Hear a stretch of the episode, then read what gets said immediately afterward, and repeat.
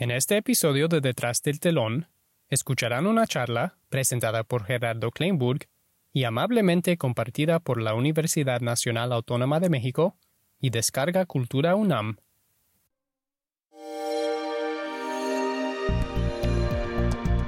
Descarga Cultura. Punto UNAM.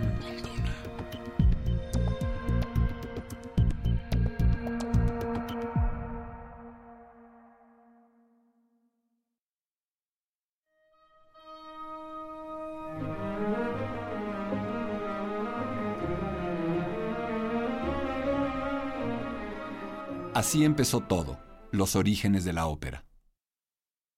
Hola, gracias por permitirme estar con ustedes para que hablemos de ópera. Soy Gerardo Kleinburg y hoy quiero platicar con ustedes acerca de cómo empezó todo esto. De alguna manera, tratar de contarles el principio de este cuento llamado ópera. Ópera en tanto género, en tanto una forma entera de aproximarte, de aproximarnos hacia una suma de artes particularmente afortunada. ¿Cómo arranca? ¿Cuándo arranca todo esto?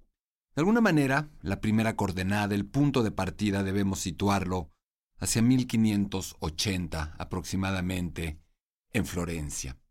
En aquel momento, el Renacimiento vive su auge y probablemente en aquellos momentos también Florencia no es solamente la capital de ese movimiento, sino de una forma entera de ver, de pensar, de sentir, de verse a sí mismo por parte de una sociedad entera y de una cultura entera, la cultura europea. La ópera tiene como antecedente inevitable, y pocos hablan de eso, el teatro griego. Esquilo, Sófocles, la tragedia griega, esa combinación de drama poético, de música, de danza, esa yuxtaposición de distintas disciplinas que ya concurrían en el remotísimo y memorable teatro griego. ¿Por qué hablamos de tragedia griega? ¿Por qué hablamos de la tragedia griega como un antecedente de la ópera? Bueno, pues porque los renacentistas, los florentinos, estos hombres multidisciplinarios por naturaleza, capaces de aproximarse a todo con brillantez, con creatividad, con originalidad, estos hombres tenían una obsesión, estaban absolutamente obsesionados con el pasado, con el pasado clásico, y tenían el gran deseo de revivir estas tradiciones, de revivir esta perfección, de revivir sobre todo los modelos griegos.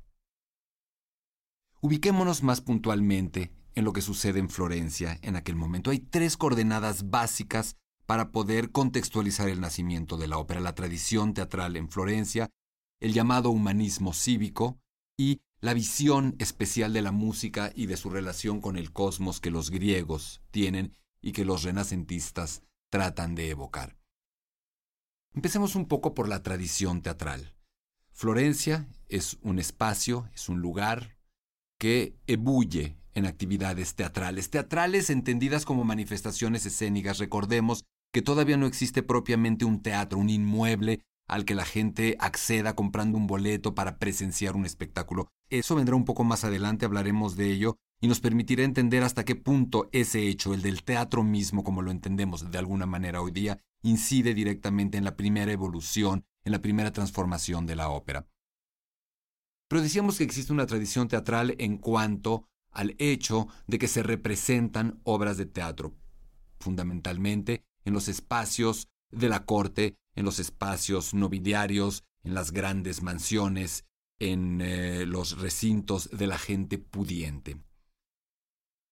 A mí me llama mucho la atención que cuando hoy hablamos de un espectáculo escénico, teatral, operístico, dancístico, una de las primeras preguntas que la gente hace es ¿cuánto dura?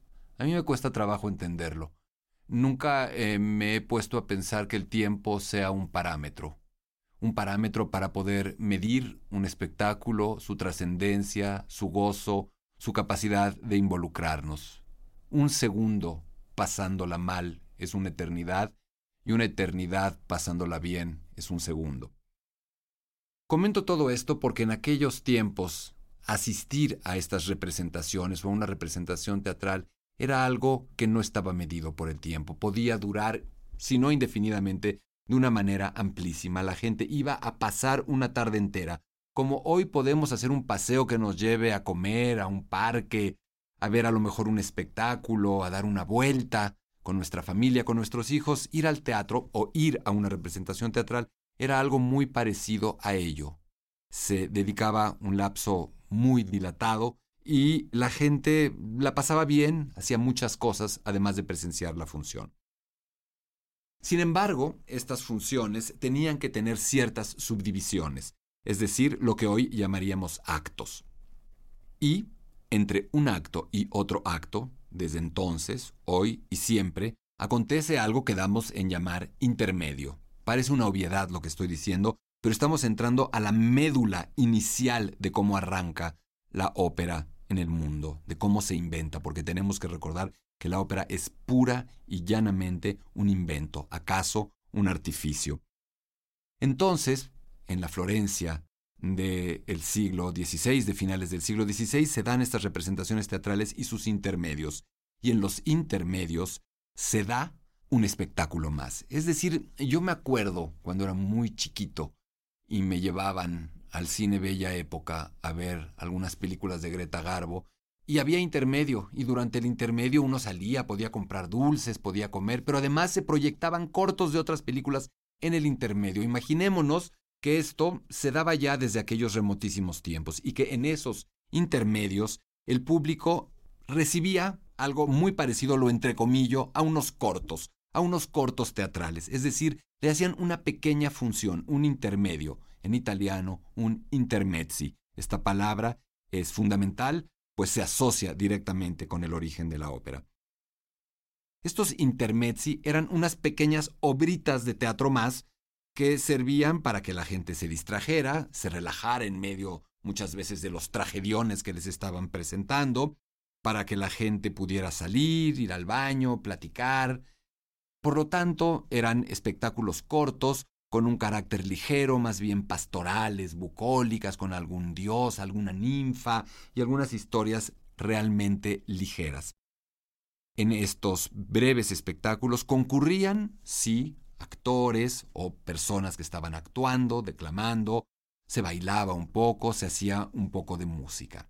Estos intermedios son claves, puesto que para armarlos se llamaba a especialistas, aunque en aquella época no había tantos especialistas, todos, como hemos dicho, eran capaces de hacer todo, de cantar, de tocar, de diseñar, de esculpir, de pintar, eran, en una palabra, claramente renacentistas.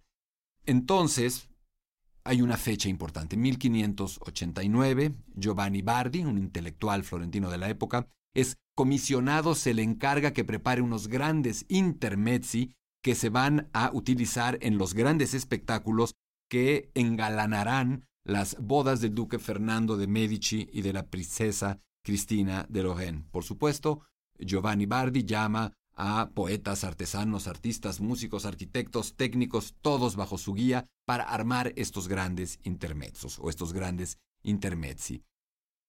De alguna manera, estos intermezzi son ya la simiente de la ópera. Está todo, pero no está. Falta una unificación puntual de esas disciplinas que están concurriendo, falta una unificación, por supuesto, dramática, pero falta algo crucial, el estilo de canto dramático, de canto narrativo, de declamación cantada, llamémosla como queramos, como podamos, que va a identificar de manera esencial y medular este género. El otro elemento del que hablamos que se da por llamar humanismo cívico no es sino esta actitud renacentista de evocar, rescatar y homenajear el pasado clásico, pasado de la cultura romana, por supuesto, pero fundamentalmente el pasado clásico de los griegos. Los intelectuales florentinos forman grupos de trabajo, tertulias, salones, llamémosle como queramos, en los que se reúnen para platicar, para disertar, para hablar de la literatura clásica griega y sobre todo en esos momentos empieza a surgir una inquietud una curiosidad y en particular surge en uno de estos grupos al que se da en llamar o que se autodenomina la camerata Florentina. Este nombre lo tenemos que guardar, puesto que supuestamente, muy probablemente, es en el seno de esta camerata donde se genera ese invento. Y estamos en un lugar donde se reúne gente de altísimos vuelos y gente que ha inventado o inventará, que ha descubierto o descubrirá no pocas cosas. Uno de los principales asistentes de este grupo, de la camerata florentina, es nada más y nada menos que Vincenzo Galilei, el padre de Galileo, y yo me imagino, me quiero imaginar, invento o seguramente atino al decir que entre esos hombres inteligentes, entre esos intelectuales, corría un niño que, algunas décadas después, sería el primero en descubrir las lunas de Júpiter, sería un hombre que incorporaría, que co-descubriría el telescopio y lo incorporaría a la astronomía y que nos diría una de las primeras y fundamentales grandes verdades que nuestra especie tuvo que conocer y admitir y era que no somos, que no estamos en el centro. Por supuesto me refiero a Galileo Galilei, el hijo de Vincenzo Galilei. Vincenzo era un músico también, y entre este grupo estaba Girolamo May. Girolamo May es, en algún sentido, el padre de la ópera, aunque su nombre no es muy conocido y probablemente no lo hayan escuchado mentar jamás. Porque Girolamo May y los cameratos florentinos, por llamarlos de alguna manera, tienen una obsesión, quieren saber, quieren tratar de averiguar cómo demonios se hacía el teatro griego. Hay, había algunos testimonios de historiadores, pero por supuesto no hay, no existía ni remotamente alguna manera de registrar en audio, con imágenes, lo que era el teatro griego. Por lo tanto, estaban en un terreno de franca especulación. ¿Cómo lo hacían? Sabían que había actores, sabían que había un grupo, un conjunto de actores que hablaban al unísono y que representaban al pueblo, el inconsciente colectivo, el sentir de una sociedad, al que se denominaba coro. Saben que había música, saben que se hacía danza, pero no saben mucho más. Todos estos elementos ya están en los intermezzi a los que hemos hecho alusión. Pero ellos se preguntaban muy puntualmente cómo decían el texto los griegos. ¿Cómo lo hacían? Evidentemente suponían, se entendía, que era una suerte de declamación. Por el espacio que ocupaba el anfiteatro, si bien tenía una resonancia y una acústica natural prodigiosa, era obvio que los actores tenían que tener una capacidad importante de proyección de voz y que su lenguaje, su habla, su enunciación, su prosodia, debía de ser en algún sentido amplia, exagerada si se quiere ver así, prosopopéyica por llamarla de alguna manera, histriónica en una palabra pero no sabían qué tanto se declamaba, cómo se hacía. Y Girolamo May tiene una idea. Dice, a mí se me ocurre que los griegos hacían una suerte de declamación que iba entre lo hablado y lo cantado. ¿Será cierto? Me pregunto yo, ni idea. Es posible, por lo tanto, que la ópera haya nacido de una idea falsa, equivocada, disparatada, inventada, inexacta o cierta. No lo sabemos. Pero Girolamo May dice, ¿por qué no nos imaginamos que el teatro griego era semicantado o semihablado? En las charlas que estoy teniendo la oportunidad de dar en la universidad y en particular en planteles como los SHs y las prepas, arranco mis sesiones de historia de la ópera con un video de Eminem, el rapero estadounidense, un poeta interesante, pero sobre todo porque me atrae el rap. Y dirán ustedes, este tipo ya se saltó 450 años para hablarnos de rap. Lo hago porque es una forma muy clara, muy presente que tenemos hoy día de ver cómo se trata de hacer algo que es mitad hablado, mitad cantado. El rap es tan hablado como cantado, de hecho, es ya un verbo, rapeado de alguna manera. En ese sentido, imaginémonos que los hombres a los que aludimos de la camerata florentina en aquel lejanísimo 1590 deciden que los griegos rapeaban y que el teatro griego en algún sentido era rapeado y que si ellos querían evocar, recordar, revivir, hacer renacer como buenos renacentistas que eran el teatro griego, deberían de generar este nuevo estilo, un estilo semi-cantado, semi-hablado. Ese es el punto, esa es la chispa, ese es la ignición, el acto de ignición del género operístico. Porque ya tienen todo, ya tienen este espacio que ocupan los intermezzi o intermedios, ya tienen toda esta reunión de artes que hoy asociaremos con la ópera por excelencia, e incorporan este elemento, que será conocido para siempre como el recitativo. Este recitativo que ha acompañado a la ópera de todos los tiempos o de casi todos los tiempos y que justamente describe este término medio, esta tierra de nadie entre hablar y cantar. Y de esta manera surge la primera ópera, una Dafne escrita por Jacopo Peri y que hoy está perdida. En ese momento es justamente cuando se incorpora a un compositor.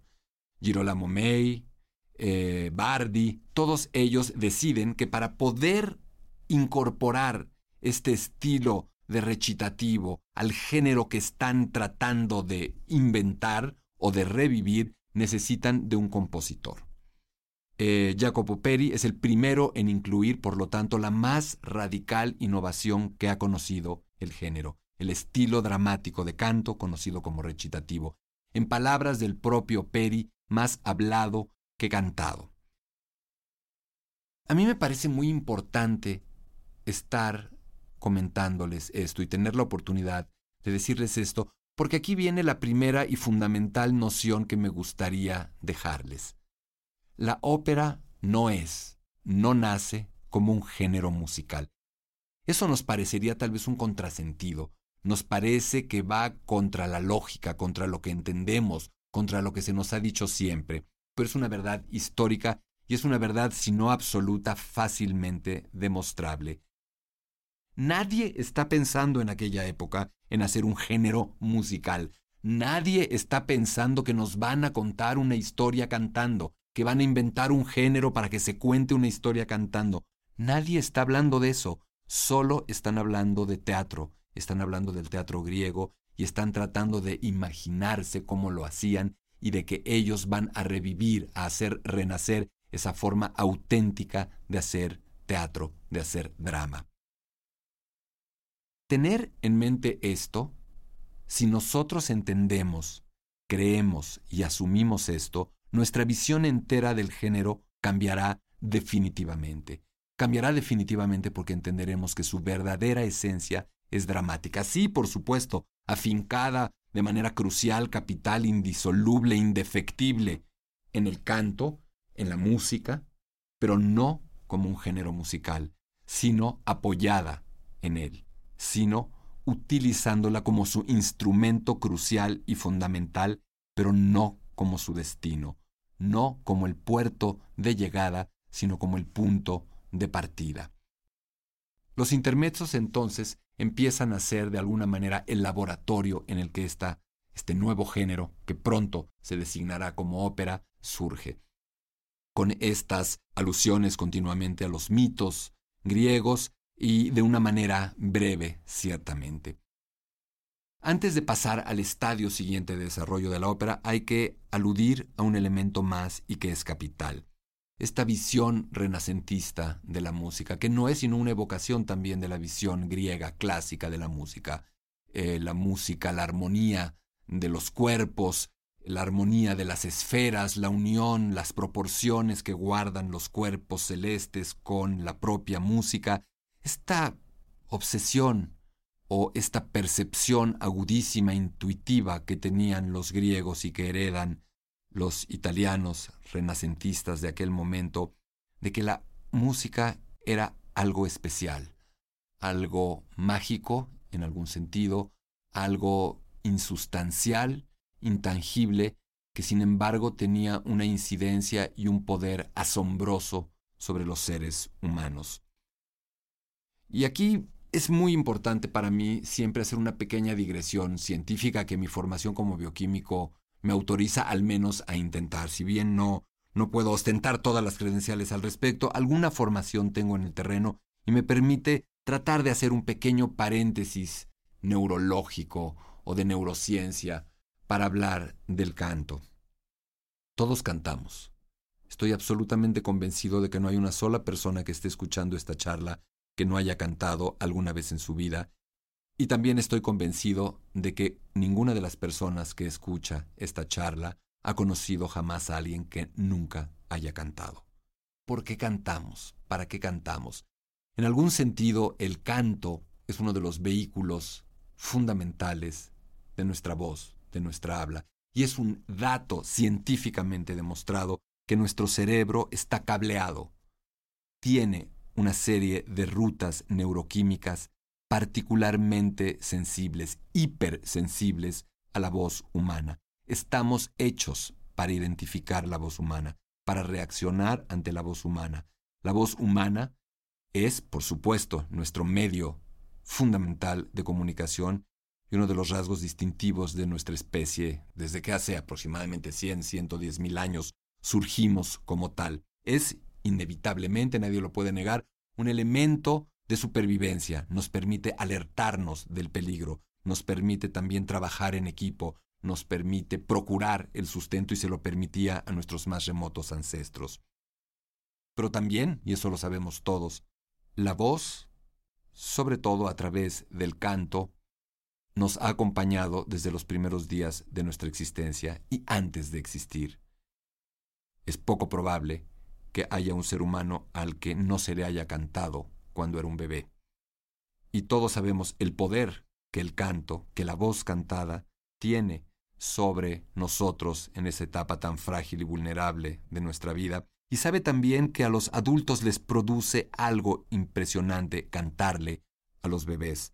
Sabemos que todos cantamos, como dije hace un momento, y que el canto nos relaja, que el canto nos permite procesar sentimientos, procesar emociones. No voy a aludir más acerca de lo fundamental que resulta esto para todos nosotros, pero es importante sí aludir a ello, porque estoy convencido, y vuelvo al hilo conductor de la charla, que los griegos tenían una percepción muy clara de esto, que los italianos renacentistas que inventan la ópera lo saben también, y por eso hacen, o dicen, o inventan, o quieren creer que la actuación y el habla de los actores en el teatro griego original era un poco cantada, porque saben que esas emociones aparejadas a la voz cantada son fundamentales. ¿Cuál es uno de los mitos o el mito fundacional de la ópera? Es obvio, Orfeo. ¿Por qué Orfeo? Porque Orfeo encarna de alguna manera no solamente el mito, sino esto de lo que estamos hablando, el poder de la música y la palabra hermanadas, la fuerza que puede tener el canto hasta tal punto que puede permitir a un hombre sacar, recuperar a su amada de entre los muertos. Es, en algún sentido, el mito de Orfeo un propio panegírico y un propio templo erigido a la música y al canto, y es por lo tanto obvio, previsible incluso, que la ópera recoja desde tan pronto este tema. Así es que Caccini, Peri y el genio, el monstruo que estamos por mencionar, toman desde muy pronto el elemento órfico en su temática operística. Entonces es esta combinación justamente la que nos hace ver cómo surge, cómo nace y se desarrolla, cómo se inventa la ópera. Dije hace un momento que había o que estaba por llegar un monstruo, un genio. Hasta este momento hemos hablado de un trabajo de equipo, de un eh, grupo que trabaja articuladamente, que aporta ideas, que se reúne, que echa mano de compositores, de actores, cantantes, etcétera, para generar esta primera forma de hacer ópera. Pero no ha habido todavía un genio, alguien que de verdad dispare el potencial de esta incipiente forma de hacer teatro a la que se da en llamar ópera in música, una obra o una serie de obras en música. El término, pues, se acuña a partir de ese momento y de este giro. No es que se sienten a pensar vamos a ponerle ópera porque es el plural de opus y es la suma de todas las artes, es algo más coloquial, es una manera descriptiva de hablar de esto que están haciendo, esta obra o estas obras, óperas en música. Ahí surge el nombre. Y es un poco después, y en otra ciudad, no en Florencia, donde aparece el primer gran genio y acaso el mayor genio de la historia de la ópera, Claudio Monteverdi. Claudio Monteverdi nace en 1567 y muere en 1643 en la ciudad de Cremona. Esta ciudad, cerca de los Dolomitas, al norte, muy al norte de Italia, en la que viviera, tiempo después, nada más y nada menos que Antonio Stradivarius, el famosísimo laudero y el hombre que fue capaz de construir los más extraordinarios, inigualables y misteriosos violines y violonchelos de la historia.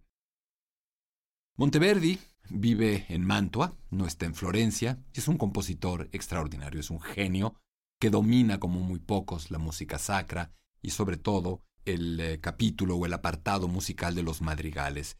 Estas formas, este género vocal camerístico en el que las voces o las partes se imitan unas a otras y en la que se aborda lo vocal de una manera sumamente instrumental pertenece a la corte de los Gonzaga y decimos que es ya un eminente, famosísimo compositor. Y Monteverdi escucha en aquella época que en Florencia están haciendo algo raro, están haciendo algo nuevo. Curioso, como buen creador, se acerca a estas óperas incipientes, a estas obras que se están haciendo, y queda instantáneamente flechado. Abandona su forma de componer, abandona su ciudad, se muda y se dedica a componer las primeras y más extraordinarias óperas de su tiempo y muy probablemente de la historia. ¿Qué hace Monteverdi? Los compositores que se habían acercado al género, Peri, Caccini y otros hoy desconocidos o cuyos nombres se han perdido, eran compositores menores. Pero Monteverdi es un hombre que domina a la orquesta de su tiempo, que domina los recursos musicales de su tiempo y que llega y avasalla al género con todo este arsenal de musicalidad. Sí, desde ese momento empieza a cimbrarse, empieza a vulnerarse ligeramente la esencia más prístina de la ópera, pero por el otro lado empieza un enriquecimiento fantástico del apartado musical que le es consustancial, que le es indispensable, aunque no haya sido su verdadera esencia ni su verdadero destino. ¿Qué hace Monteverdi? En primer lugar, nos dice que la ópera va a tener un personaje acaso más importante que los que vemos en el escenario. ¿Cuál es ese personaje? El de la orquesta. La orquesta en Monteverdi aparece y se queda por los siglos de los siglos como la gran narradora de las óperas. Siempre he comentado que escuchar una ópera, una ópera de verdad, una ópera bien escrita, una ópera genial, sin poner la mayor atención posible a la orquesta, es como si uno quisiera leer una novela solamente leyendo los diálogos y se saltara todo lo demás. Se saltará las descripciones, se saltará las acotaciones del diálogo y solo quisiera leer el diálogo. Seguramente no iba a entender una palabra. Una novela no se puede entender así. Una novela necesita la voz del narrador, no solamente la voz de sus personajes. La orquesta es el narrador de la ópera y Monteverdi incorpora esto. La orquesta es la voz de Monteverdi diciéndonos cómo, diciéndonos cuándo, diciéndonos por qué, diciéndonos para qué, diciéndonos cuál es la vida interior, los conflictos dramáticos psicológicos verdaderos de sus personajes, de Orfeo, de Popea, de Nerón, de Séneca, de Ulises. Eso es una de las primeras grandes aportaciones de Monteverdi. Otro de los puntos que incorpora es el llamado ritornello, los ritornelli, que como su nombre lo dice son elementos que regresan una y otra vez, elementos orquestales que empiezan a ocupar distintos lugares dentro de esta ópera y que empiezan a generar la riqueza, la expansividad narrativa de la orquesta. Él entiende también que el recitativo que se ha inventado y que es indispensable, es el elemento más medular, el tuétano del género, puede ser un poco más flexible. De pronto el recitativo de esas cuantas óperas que anteceden a Monteverdi es un poco plano, un poco narrativo, y Monteverdi nos dice vamos a hacer que el recitativo responda a lo que está diciendo el personaje. Vamos a permitir que las características del personaje se reflejen en su música, en su recitativo, y vamos a hacer que el recitativo pinte y personifique a estos individuos, se vuelva un elemento de caracterización. Por lo tanto, la paleta, la amplitud del recitativo se agiganta. Hay eh, recitativos de gran intensidad expresiva, otros lánguidos, serenos para momentos calmos. De pronto hay también escenas amorosas y eróticas intensas que no habían aparecido. La música tiene un tinte erótico en momentos formidable y que no tenía precedente en este género nuevo. Hay confrontaciones violentas entre los personajes, hay una variedad de estilos discursivos, como decíamos. Monteverdi nos lega únicamente tres óperas, la fábula de Orfeo, la coronación de Popea y el retorno de Ulises a la patria.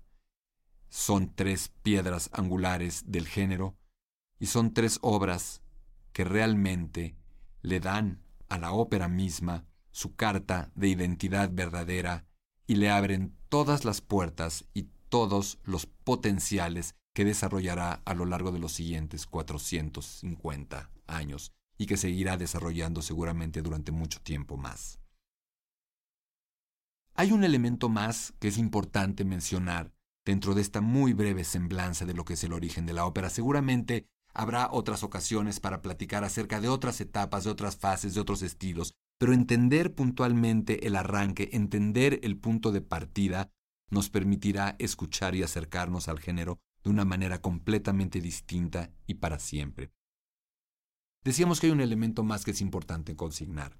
Dijimos al principio de esta charla que el concepto de teatro como tal no existe. No hay un inmueble eh, diseñado o adaptado ex profeso para presentar un espectáculo todavía con un escenario como tal, con butaquería o con sillas alineadas y sobre todo con la venta de un boleto, con un empresario, con alguien que arriesgue dinero, con un modelo económico como tal. La ópera no es más que un elemento, un instrumento del poder, del poder nobiliario, del poder político, del poder religioso, para decir algo, para manifestarse.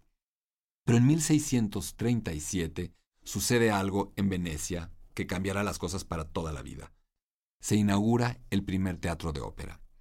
El primer teatro en el que ahora el público, más general, no solo el que puede tener acceso a estos reductos tan elitistas, por eso cuando se habla de elitismo, a lo mejor uno está pensando, al hablar de elitismo en la ópera, uno está pensando en esas primerísimas fases, pero veremos que ya en 1637 ese elitismo desaparece y se pulveriza cuando el teatro se populariza o la ópera se populariza a través del teatro. La gente puede comprar un boleto y entrar a ver un espectáculo.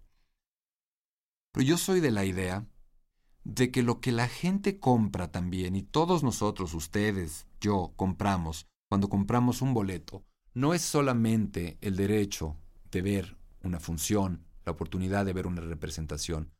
Estamos pagando el derecho de opinar. Cuando nosotros hemos comprado un boleto, parece que estamos adquiriendo voz y voto. La muestra inicial, la muestra más elemental, y la muestra más válida y honorable de ese voto es nuestro aplauso o nuestro abucheo. Yo soy de la idea de que el abucheo es tan pertinente y es tan válido como el aplauso. Si uno tiene el derecho de tener una muestra exaltada de aprobación como puede ser el aplauso o los vítores al término de una función, ¿por qué no va a tener también el derecho de abuchear o de expresar de otra manera su descontento no creo que nadie deba ni pueda enojarse por esto.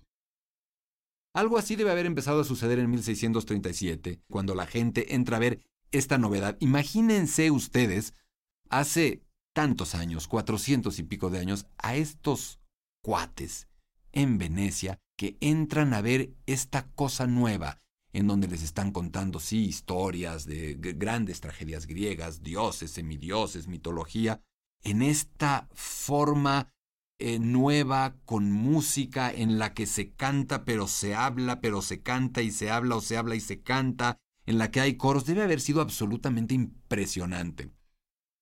Sin embargo, el público que accede a estos teatros, me parece, empieza a darse cuenta de que no se ve a sí mismo en el escenario, de que si bien el poder alegórico y metafórico de estas tragedias, de estas pastorales de la mitología, existe y puede proyectar muchos elementos de su vida, siento que no se ven ahí. siento que de pronto están extrañando historias, tramas, personajes un poco más cercanos a ellos y empiezan a pedirlos, empiezan a exigirlos.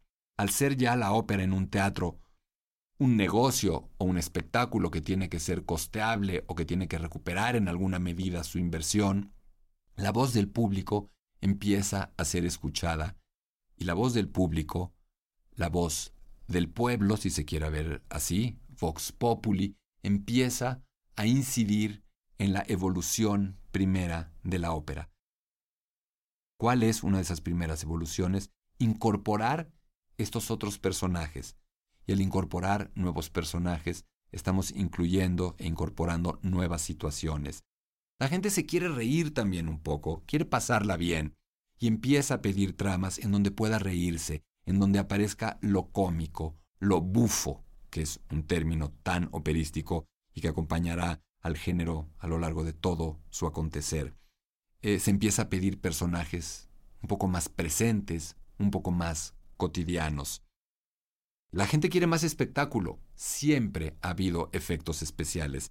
Hoy podremos ver o podríamos ver con mucha ternura probablemente lo que fueron aquellos efectos especiales, pero yo me imagino que jugaban con las perspectivas, que en aquellos decorados, que no escenografías, sino decorados pintados con aquellas brillantísimas pinceles y, capacidad pictórica de la época, deben haber hecho ya más de una ilusión óptica en el escenario, el humo, la luz, la luz por supuesto natural, los juegos que puedan haber hecho con las luces naturales, con las sombras, imaginémoslo, eso debe haber sido los efectos especiales y empiezan a pedir más eso.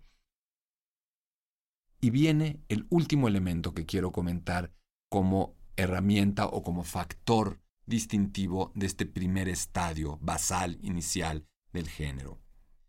Yo estoy muy convencido, estoy casi seguro de que a este público inicial, como a todo el público operístico de todos los tiempos, como a ti, como a mí, la voz humana nos seduce y nuestro cerebro termina jugándonos rudo.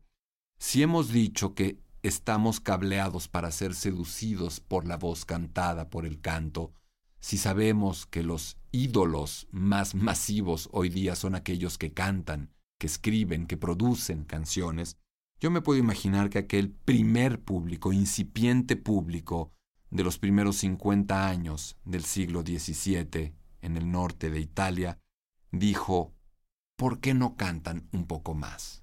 ¿por qué este recitativo, que es mitad hablado, mitad cantado, no se vuelve un poco más cantado? Y aquí hay un punto, si quieren ustedes, especulativo, pero ¿qué hacemos cuando le hablamos a un bebé, a un niño chiquito, todos? Elevamos nuestra frecuencia de voz, empezamos a hablar de una manera muy aguda, y el niño pone atención. Se dice que es porque los niños, los bebés todavía no tienen tan desarrollada toda esta parte neurológica, auditiva, para eh, percibir con claridad y puntualidad los registros graves y que por eso nos vamos al registro agudo. A mí me parece que si bien eso puede ser cierto, esto también habla de la fascinación que la voz aguda, que los agudos tienen para nosotros. Cuando nosotros oímos este canto agudo que llega a estas zonas estratosféricas, inalcanzables, algo nos sucede. Es una reacción física incontrolable, universal, verdadera, innegable. Todo esto me imagino, cuaja, fragua, en ese 1637 que se inauguran los teatros de ópera, y que le hace a este público que está pagando su boleto y que está empezando a exigir decirle a los compositores, a los productores de ópera, chicos, ¿y si me lo dan un poco más cantado? Los compositores ceden, acceden también a ello, y aquí empezamos a ver cómo la ópera poco a poco se está empezando a alejar acaso a desvirtuar de su cometido y de sus características absolutamente iniciales. El recitativo empieza a devenir más aria. La declamación estilizada pseudomusical empieza a volverse más canto y por supuesto, no lo habíamos mencionado, aparecen entonces los grandes personajes que tanto le han dado y tanto daño le han hecho a la ópera. Estos personajes o estos individuos sin los cuales no podemos vivir al hablar de ópera, pero que a veces nos cuesta trabajo digerir, los cantantes. en ese momento el concepto cantante realmente aparece. Porque ahora no vamos a tener a un actor que declame musicalmente, o no vamos a tener a un intelectual que simplemente, o a un escritor, o a un literato que se pare hacer estos personajes en esta declamación. Ahora vamos a necesitar de verdad a alguien que cante, alguien con una técnica vocal y alguien que logre llegar hacia la zona más aguda de la voz. En ese momento, la ópera empezará a tener ya las características con las que más la asociamos. La ópera empieza a volverse realmente un espectáculo. Y si nos atenemos a la raíz, espectáculo ya tiene más que ver con ver, con el verbo ver, que con el verbo oír. Queremos apreciar un espectáculo integral y por supuesto la parte auditiva juega ahora de una manera más crucial diciéndonos que queremos que canten. Podríamos hablar mucho más, podríamos pasarnos 30 charlas de estas hablando de toda la historia de la ópera, época por época, estilo por estilo, período por período, revolución, evolución e involución tras otra. Sin embargo, toda la historia de la ópera, de alguna manera, se juega en este primer tiro de dados. En este primer tiro de dados que en otro sentido conforma o diseña una suerte de péndulo. La historia de casi todo ha sido siempre un péndulo. Se hablará del eterno retorno, yo hablaría más del ir y venir.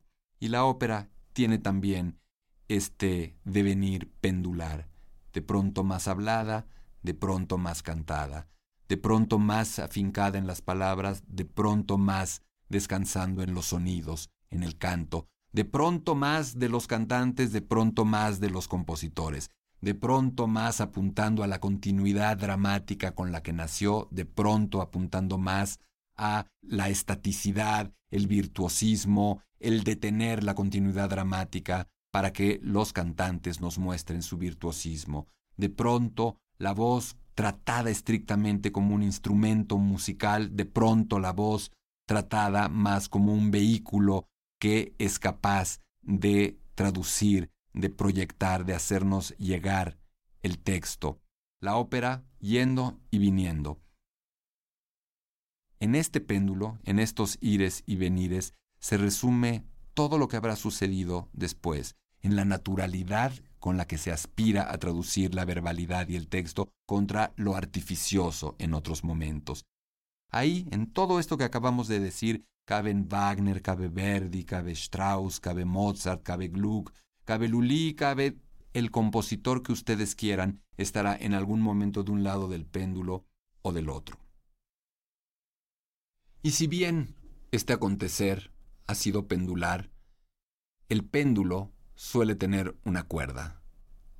Una cuerda que estará siempre sustentando el mecanismo. Una cuerda que vaya a donde vaya el peso estará siempre presente. Y lo que yo les propongo, lo que yo les pido, lo que yo trato de decirles, mi manera de ver, de escuchar, de sentir y de entender la ópera, es que este hilo, esta cuerda que la sostiene, y que es su esencia absoluta y no negociable, es la teatralidad. Es el verdadero espíritu dramático. La ópera no es un género musical. La ópera es un género dramático. Es un género inventado por un grupo de hombres del Renacimiento que querían hacer teatro, no que querían hacer música. Por lo tanto, escuchemos también con los ojos abramos los ojos y no solo los oídos. Abramos todos nuestros sentidos cuando estamos escuchando ópera, cuando estamos viéndola, y entendamos que solamente debemos dejar convencernos por el género cuando todo esté de verdad presente, no solo cuando tengamos una voz bellísima, no solo cuando tengamos a una soprano o a una soprano que se ve espectacularmente, no solo cuando tengamos una escenografía increíble, sino cuando todo de verdad esté en función de la palabra y esté en función del texto, entendamos que mientras más riesgos se corran apostándole a la teatralidad, mientras más relecturas nos ofrezcan, mientras más peligro se corra para tratar de hacernos entender que un clásico, que una ópera sigue siendo vigente, más cerca se estará del origen, A mí me parece que mientras más radicales seamos, mientras más propositivos seamos en una función operística, más verdaderamente esenciales estaremos siendo. Ya lo dijo Verdi, regresa a lo antiguo y serás moderno. Así es que seamos modernos al acercarnos a la ópera, viviéndola desde sus propios orígenes, que fueron los del teatro. Gracias. Si te ha gustado escuchar Detrás del telón, no te pierdas un episodio. Suscríbete y deja un comentario en Apple Podcasts, Spotify o cualquier plataforma que uses. No olvides compartir este podcast con tus amigos en Twitter y Facebook. Nos vemos en la ópera.